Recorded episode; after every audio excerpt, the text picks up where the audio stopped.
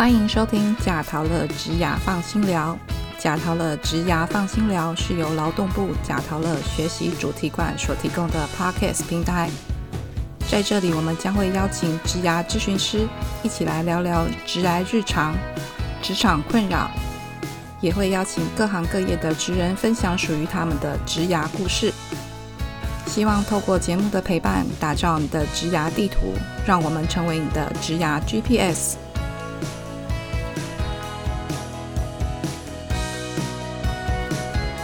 嗨，观众朋友们，大家好，我是今天的主持人 Daphne，以及我们今天一起邀请到的来宾 HR 女神王玉婷老师。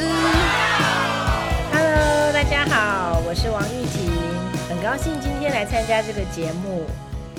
老师可以帮我们自我介绍一下吗？虽然我自己是很知道老师有很丰富的阅历，但是我们听众朋友可能还不认识老师哦，可以请老师帮我做个简单的自我介绍。哦，好啊，好啊，呃，各位贾陶乐直来放心聊的伙伴们，大家好，我叫王玉婷。那我的过去的工作经验呢，是在新竹科学园区的上市公司担任人资长。那我过去的呃经验，因为是从小小的 HR 一路走到人资长的位置，所以呃，我觉得我在这个 HR 的历练当中，我很喜欢这个 HR 的工作，所以我现在呢也是从事 HR 相关的顾问的工作。那这也是我觉得今天也很荣幸可以来跟大家聊聊，呃，在职业上面我到底该怎么样去做一个规划。好的，谢谢老师哦。大家可以知道，其实人资长就是已经是人资的天花板喽，所以可以从小小的人资一直做到人资长，算是蛮厉害的哦。好，那在我们进入正式的主题中呢，可以请老师以这么多年的人资经验来看看，面试过这么多的人才，也帮企业做过不少的培训哦。不过这个世代可能有一些在转变，目前像例如缺工的问题呀、然后一些可能老板啊或者是主管都会说，哎，现在世代的工作态度跟以前有点不一样。那企业在求财的方面也有一些不同的变化，所以可不可以跟我们聊一聊，老师有没有观察到一些特殊的现况？嗯哦，我觉得这个问题很棒哈，因为说真的，缺工呢不是只有台湾会遇到的问题，而是全世界都会遇到的这个问题。那在缺工的情况下，呃，我必须说。以前哈，过去我们可能就是呃，我们因为要为了要生活或者叫生存好了，我们会去找呃我们想要的工作，然后就是为了求一份温饱。那现在比较不一样的是，因为现在大家普遍的这个经济的生活水平比较好，所以也就会变成是事情在那里。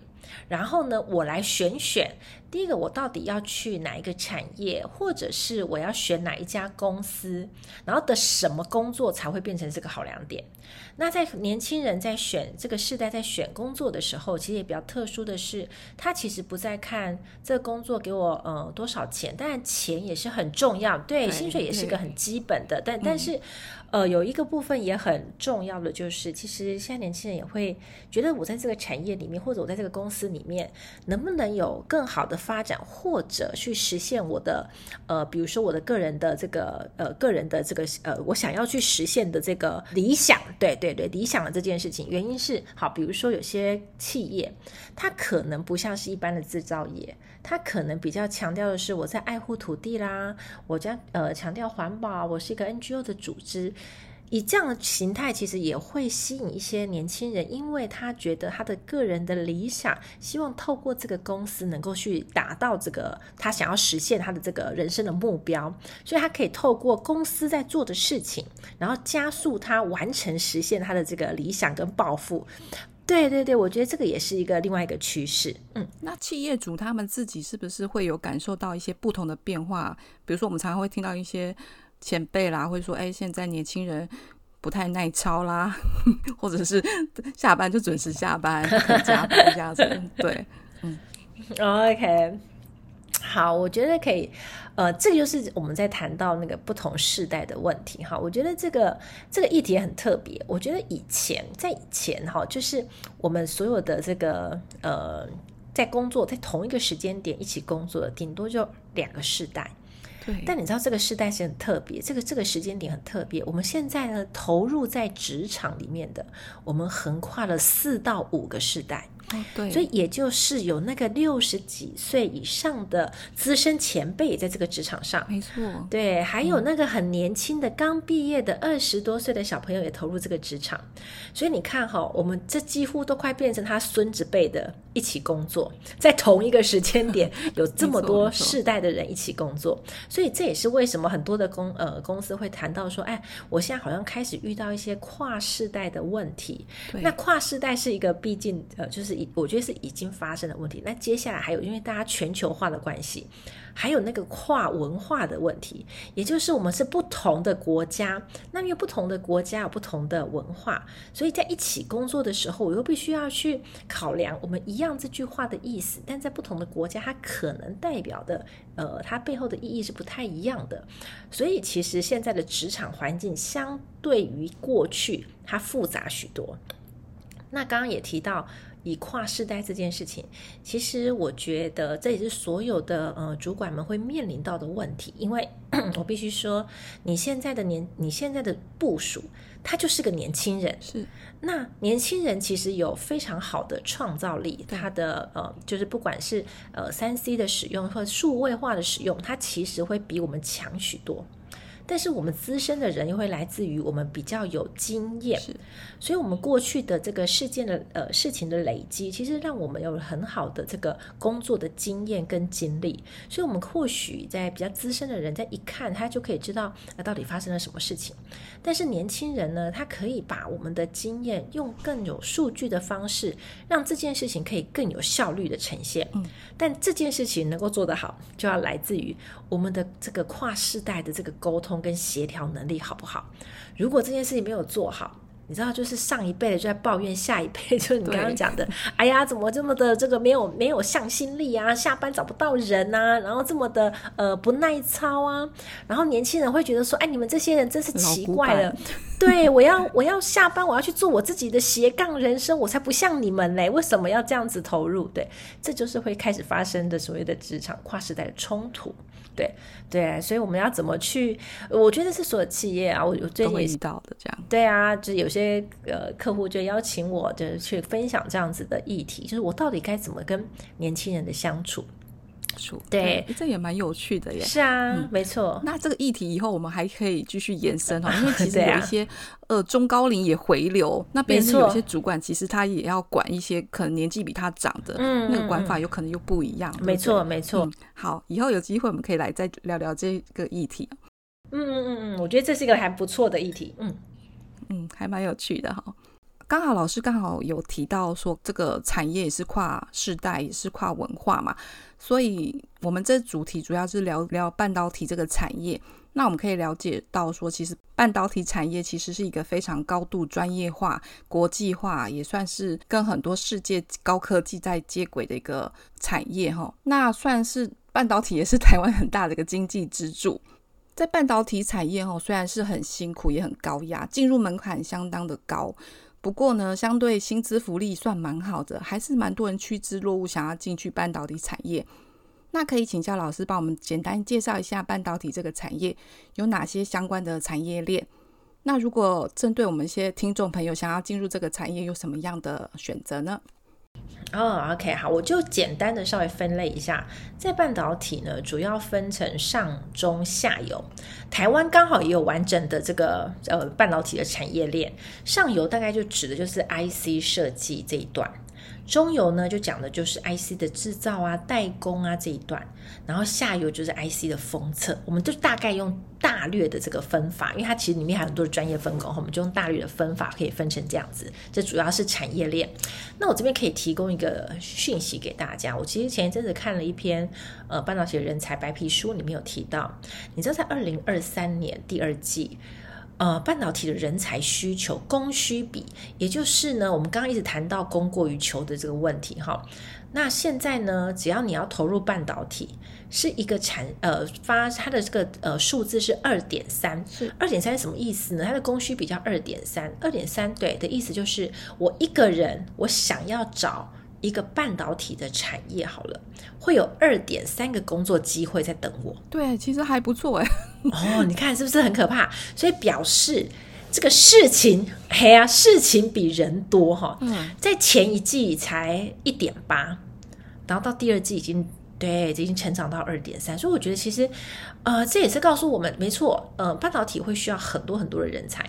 那呃，当然，它的刚刚我们讲到的上中下游，它其实不同的领域，它会需要不同的人才。那我觉得这个待会我们可以聊一下哦。如果我是学校的学生，我到底我想要进入半导体产业，我到底要做哪些的准备？这样子，嗯。那像看起来其实蛮多不同的背景都可以投入哦。那以前有时候就是我们自己找工作会觉得，哎，工作好像不是这么容易找。那现在反而让我们这个讯息听起来，其实蛮多工作等着我们去投入，而且可以有一些不同的选择。没错，那可以让是那可以请老师帮我们。就是因为我们现在很多听众算是在学的学生嘛，那可以给他们一些什么样的建议？如果他们已经在学校，可能还没选科系，或者是说未来他可能要投入这个产业，他可以做一下怎么样的准备？这样子。好，我觉得，呃，就从一个，我我觉得其实不管是哪个产业，它其实。不外乎几个项目，我们就说一个公司要运作，就产销人发财。OK，好，产呢就是哎这个相关的制造单位，它就一定会是以理工背景的居多。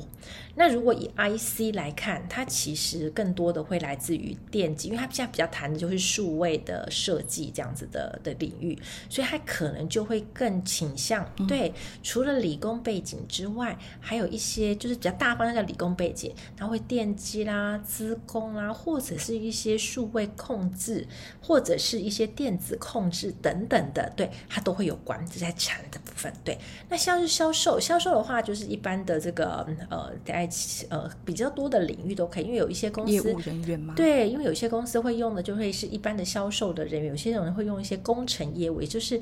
你有一些工程的背景，但是你会有一些销售的技巧，对，那这个要看人的特质。那人就是人力资源啊，就是我的这个大本行哈。那人力资源其实大概就是不外乎呃管理相关的呃管理学院都可以哈，或者是心理系。当然你是人资的这个相关的 background 啊，当然就是属于的。本科生哈就会，呃，对对对，会更好一些些。那呃，再来就是呃，就是不管是研发，它也是属于刚刚我们讲的这个呃，在这个领域里面，它都可以，就是理工背景的都可以去用。那财务方面，当然就是跟你念财务相关的。所以其实我觉得现在大多数的学校的科系，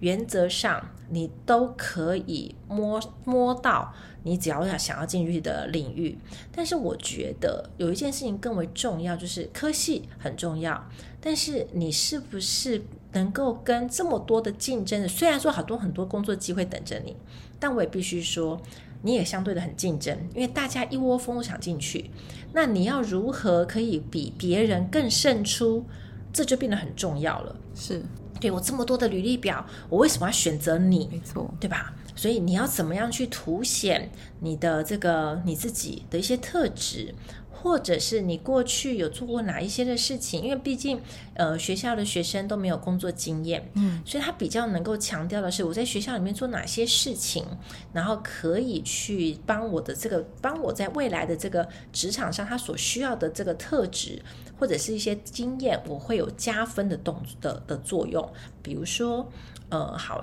以半导体为例。半导体其实很呃，不管应该说不管各种产业，英文是一个很重要的一个一个门槛。那你的英文成绩如何？你能不能有一个很好的一个英文的对谈？然后你能不能做英文简报？这个就会是呃你的加分项目。或者是，其实现在我们都在职场上也比较强调，呃，我们希望有员工能够有学习能力。这个学习能力就是你在这个呃，不管在求学阶段，对，或者是你对于这个外面世界的好奇心够不够？因为你唯有发发呃好奇心，你去发现了，哎，这个很特别，然后你会去研究，然后会去呃学习，自我学习这样子。对对对，这个会是我觉得在这个呃现在的产业里面会比较需要的。那另外一个就是问题分析与解决能力啊，要记记得哦是要解决哦，因为大家现在都很会分析问题，没错，对，但是怎么解决问题就变得很重要了，对，所以我觉得嗯。大概就是这几个能力。那当然，当然很多呃公司也会强调团队合作啦等等，这是我觉得是基本盘的哈。所以你如何把你的过去，不管在学校的生活，或者你去参加过一些社团，或者你担任过一些什么样子的一个角色，或者在呃在学校里面你担任过什么样的职务，它都可以把它整理成呃我我在这个。我我我具有这样子的一个能力，或者是我具有这样子的一个经验啊，这就相当很重要。所以我要第一个要劝学生们，因为其实我说我必须说，学生现在的呃，他是最有时间去做很多的学习跟做很多尝试的时候，所以他到底能不能在这个学学校的生活当中，让自己更为丰富跟精彩，你才有办法去整理出跟人家不一样的履历表，大概就这样。嗯嗯，不错，嗯嗯，那谢谢老师的分享哦。大家知道人资人资应该就是看过很多履历表，所以也会给大家一些不错的建议哦。那另外就是我们有一些人，他其实已经在职了嘛，可是他有可能会想要转换跑道到半导体产业，可能他之前的产业跟半导体没有这么多相关。那我们可以怎么样评估一下自己？就是可能。已经可能累积了一段的资历，那可以评估一下自己的优势啦，看看有没有机会转职。那从产业的人才需求来看，那有没有可能说我们先评估一下自己之后，然后要增加哪些能力，才比较适合去转职或者是进入半导体这个产业呢？嗯嗯，我我我觉得对我来说，我通常在不管我在跟学生分享，或者是。嗯，在职的人士在做一些分享的时候，其实我都觉我都会比较倾向，就是第一个，你的目标到底在哪里？比如说，好，我预计我接下来想要转半导体的啊，什么样的工程师，或者是我想要做个小主管，好了，嗯，它就是你的目标。是，那你从这个目标，因为现在其实网络上的资讯很多啊，我就去搜寻这个职务，它大概会需要哪些的特质啊、经验啊、能力啊，好，你就会有一个。目标在哪里？对吧？就我们称作在 HR 叫做人才画像，就是我要做这个工作，它要长这个样子，要具备这些东西。好，那你再回过头看看自己，现在的你跟这个目标之间有哪些的差距？比如说，哦，他的英文多译可能会需要八百分，哦，我现在的多译分数不够，那我是要增加我的多译分数？哈，或者他会需要一些，比如说，呃，半导体相关的一些呃经验，我有没有可能在？呃，不管是在现在工作上面，或者我去多尝试去外面学习一些半导体一些知识，这也是一个方法。所以你把你的目标先设好，嗯，现在的你一定很清楚知道你现在具有哪些，你再看看这中间的差距会有多少，然后你要用一定的时间，你要用多少的时间去补足这一些你所需要去增加的这个能力。这样子，你就可以知道哦。那我家我就我就会赶快去把这件事情做好。所以我之前呃，我比较常会跟大家讲说啊，我就用用一个三 G 的一个概念。三 G 第一个就是 goal setting，第一个 G 叫 goal setting，就是目标的设定。我要作为一个什么样的人？对。第二个叫做 gap analysis，就是我中间有哪哪些差距，就是差异分析。我到底有哪些的差距，我需要去做努力。第三个 G 就是 go，很多时候我觉得很多的不管呃，我我们有时候会懒惰，go 就是做吧。是很多时候大家想了一大堆的计划，对，想了完美的计策、完美的 plan，但是他就是没有去做，他还是不会成功。所以呃，我常常用这三 G 这这个事情跟大家分享，就是第一个你要把你的目标确定好。第二个，我们中间的差距到底有哪些？第三个就是去行动，Go，这才是重点。好，非常感谢老师给我们这么实际的那个建议。那上述我们就是谈到一些学生时代如果想要进入半导体产业可以做哪些准备，然后以及在职者转职有哪些可以做调整，然后看看自己跟这个职位还有多多少的距离，需要好好努力一下，这样。那对呀，去努力一下，对对对对对，是没错，对，真的，所以要拿出自己的行动哦，不要只是在那边想。那因为现在其实大家可以了解到，吼，这可能又要扣回我们前面有点相关的主题，因为半导体产业真的很超啦，说是很多人经验的分享，大概会有一些想象，也可以知道。而且现在的人他越来越注意他的一些生活平衡。也蛮多人不愿意拿肝去换薪水，或者是牺牲掉自己个人的生活品质。那这也可能就代表某些世代的价值观正在改变，导致企业可能他也会觉得说，哎，这个这个一个尴尬的期间不知道怎么办，因为他也可能就在缺工。那产业确实还是要一些人才才能继续运作嘛。那我们可以给这些求职者他们要怎么样平衡，然后或者是说可以找到自己比较喜欢的工作呢？哦，我觉得这还是跟你的，嗯，我觉得跟你的特质比较有关。我觉得，或者你的热情所在，我我其实很强调一件事情，就是你你做你选择任何一个工作，如果你对于这个工作你没有热情，其实你做下好辛苦。你每天张开眼睛就想要说：“哎呦，我天哪，我又要去上班，好累哦！我等一下又要去写报告什么，我觉得好辛苦。”可是如果今天是你喜欢的事情，是你擅长的事情，其实你每天起来，你就会觉得：“哇，我今天又要去工作了。”我去做我有兴趣就好，就就举个例子，那个年轻人在打电动闯关的时候，他会觉得累吗？不会，不会，还蛮开心的吧？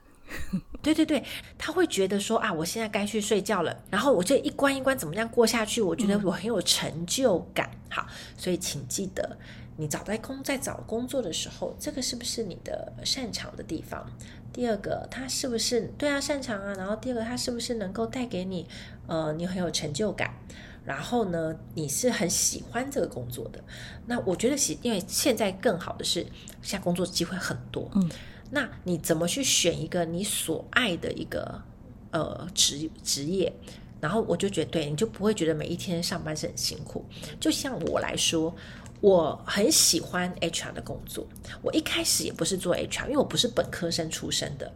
那。我不是本科生出身，所以我当我开始碰触到 HR 工作的时候，我就发现哇哦，我好喜欢哦！因为第一个我可以跟人接触，第二个我也可以去帮助人去解决他的问题，那也可以帮助公司去把这个呃劳资的这个中间的这个差异可以做的变得更小，比较不能够越来越和谐。我觉得我好有成就感。也因为这样子，所以我对，所以也因为这样子，我就会更朝这个呃我的 HR 去发展。我一开始也是小小的 HR，那我一样啊，我就把我的 goal setting 做好。我觉得哎，这个人资里面最厉害的是谁？哦，人资长。好，那我就从人资长再回过来看我自己，哇，差距很大。是没关系，对。我差距这些东西，我可以去读书，我可以去上课，我可以用自己的时间，我可以做一些历练，去补足这个项目，然后你就会逐渐的就会把这件事情越做越好。那因为这是我的 我的这个兴趣，呃，喜欢，对我我我我的热情所在，所以你说 HR 的事情辛不辛苦？非常辛苦。你我每一天都要处理好多员工来找我，这个对主管来找我啊，都是些负能量或者这些问题，我要去解决。是，但是对我来讲，我就觉得哇，我今天超棒的，我今天早上起来，我可以处理这么多很奇怪的事情。然后呢？对，每天早上起来我就会期待，那我今天去办公室，到底还有多少很奇怪的事情会发生呢？所以，我对我来讲，我的工作我就觉得非常的有乐趣。所以我没有一天会觉得说，哎，我要去上班，我好累。哎，我其实到现在没有哎，我在 HR 二十几年，对啊，我都还是，要么我其实不会呃离开职场之后还是做 HR 顾问的工作。嗯，对。非常感谢老师，可以感受到老师 满满的活力，在讲到他自己最喜欢的事。对，那除了就是我们大概了解自己的热情所在啊，可不可以就因为老师也帮很多企业在做咨询嘛？那就你的观察，可不可以就是给一些企业的一些建议？比如说现在有一些人会谈论到员工关系啦，然后可以提供。员工哪些福利、改善职场环境等等，企业呢也可以提供让求职者安心啦，并且兼顾生活与工作环境的理想状态。嗯，好，我我觉得这刚好讲到我的强项哈，因为我是劳动部的工作生活平衡的辅导顾问。嗯，对我来对，或者是员工协助方案的辅导顾问，对我来说哈，我觉得没错。刚刚您提到一个重点，现在年轻人其实强调的就是我如何要有一个有我拥有我自己的生活这件事情，工作已经不是他的全部。好，那其实企业能不能提供这样的环境？当然可以，因为呃，我必须说。呃，其实台湾有非常非常多很好的企业，其实他们都很照顾员工，也很关心员工的，对。但是我们到底要做，因为毕竟公司的资源有限，那我该如何去提供一些让员工可以感受到员呃公司对我的照顾跟关怀？好，对，比如说，呃，我觉得很多的呃台湾也有很多的中小企业，你说中小企业其实它不像大型公司这么的经费这么的足够。对，好，那他不能做吗？他当然也是可以做啊。第一个，他就可以去想象，好，比如说，呃，我的员工的年龄层可能是落在哪一个是最大宗。不是平均年龄哦，是用年龄去分布。当我知道这个年龄分布的时候，我就可以去想，他这个年龄层在这个家庭呃生命周期里面，他会遇到什么样的事情？比如说，他们都是未婚，嗯这个这些这个年纪都要准备结婚了，OK，未婚啊，或者是我就可以去找一些单身联谊活动给这些人嘛，或者是他刚开始呃要准备结婚，或者是拥有呃第一个小孩。好，那他就会开始遇到这个刚结婚就有没有什么婆媳的问题啦，或者是呃，在这个两代之间，他这个三明治的先生他该怎么处理太太跟妈妈之间的问题，他就有可能你就提供这样子软性的讲座给他们，让他们就是去。多一些的了解，那这种讲座其实说真的，它不会花太长的时间，然后或者是一些文章的提供，它其实都可以帮助员工在面对这个问题的时候，可以有一些心理准备。他会知道专家告诉我可以怎么做，那我遇到这样问题的时候，我就不会这么的愁眉苦脸。好，这是在。在软性的这个事情上面，那还有什么呢？比如说，你可能就可以办一些呃简单的活动，嗯，这些活动是可以帮助员工好，不管是运动，或者是现在很多人喜欢去健身房，那我们就是我我可能不用在公司里面设健身房，但是我可以去跟我附近的健身中心去签约，我的员工去那边会有些一些比较低的费用，它也是对呀，那也是就是帮助员工下班后然后去做一个运动。放松这样对对，那有些人想要看电影，可不可以？可以，你就可以去设计多元的活动，符合多元的需求。但是我要提醒一件事情，就是千万不要发问卷问员工说你想要什么样子的一个福利措施。我跟你说，那个收回来的资料会让你。惊讶到不行，因为大家可能跟你说，我不需要任何软性活动，你加薪就好，你给我休假就好，你啊那我们这又做不到哈，我们毕竟公司还是要运作嘛啊，所以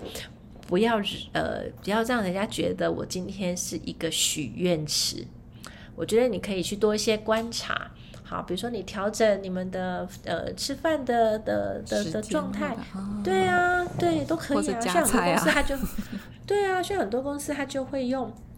这个无限零食，比如说他是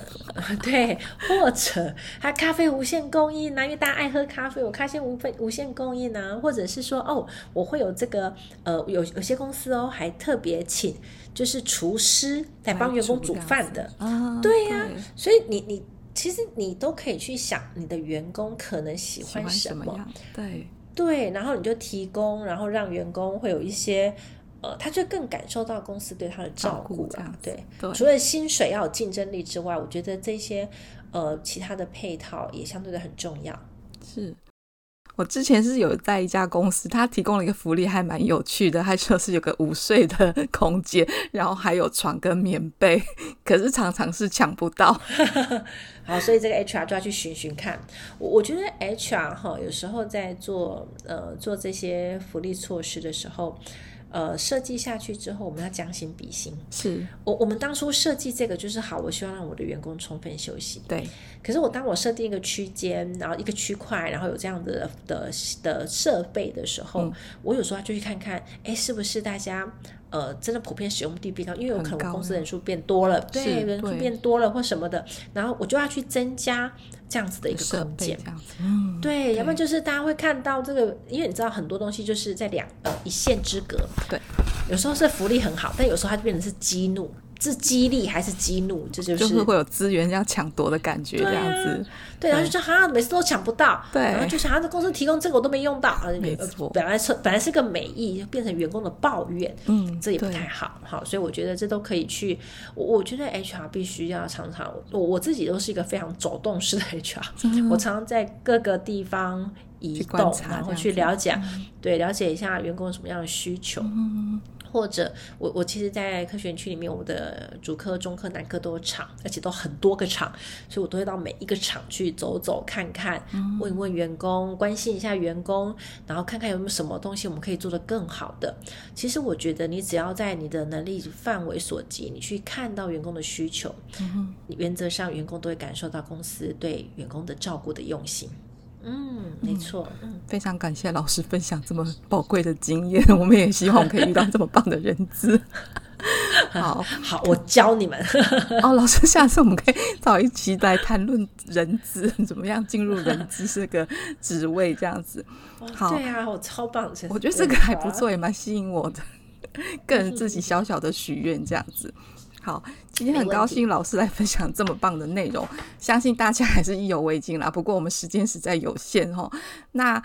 感谢老师可以分享一些进入半导体产业的一些现况啦，然后也分享这么多累积二十年的经验。那我们知道老师自己目前帮很多企业在做那个招聘啦，然后训练人才的一些人人资顾问，对人资顾问这样子，然后。如果有一些听众想要更了解老师，那可以希望老师提供一些辅导啊，不管是企业或一般民众的话，希望可以找到老师的话，可不可以给我们一些分享资讯啊，或者是一些连接给我们呢？呃，好，我我其实呃，好，我我我目前就是属于比较是呃，就是自己在接案子这样子，然后我的所有的客户都是口碑行销找到我的哈。那如果你们想要找到我，或许你们可以去。呃，FB 或者是我到时候留一个看怎么样讯息给你们，然后呃，如果大家有义有有有问题，我都欢迎大家提问，然后在我可以的范围内，我都可以帮大家尽量解答。好的，谢谢老师。那今天 啊，谢谢。OK，好，谢谢大家，好，谢谢 HR 女神王玉婷老师今天跟我们分享了进入半导体产业这个议题。欢迎想多了解植牙议题的听众朋友们持续追踪贾陶乐的 Podcast，希望本集节目的内容能带给我们听众许多收获。如果听众还有其他想问的议题，欢迎在 Podcast 中留言或到粉丝团 IG 私信小编哦。再次谢谢我们的 HR 女神王玉婷老师接受我们的采访。好，谢谢，拜拜，拜拜。下一集即将在十二月十三号播出，跟大家一起讨论职涯课程，探索我的无限可能。欢迎有兴趣多了解贾陶乐推出课程的朋友们，欢迎到贾陶乐脸书粉丝团留言分享你的职涯大小问题，也可以发文分享你的收听感想，并 hashtag 贾陶乐，让更多人一起来关注职涯的议题。贾陶乐职涯放心聊，我们下次见。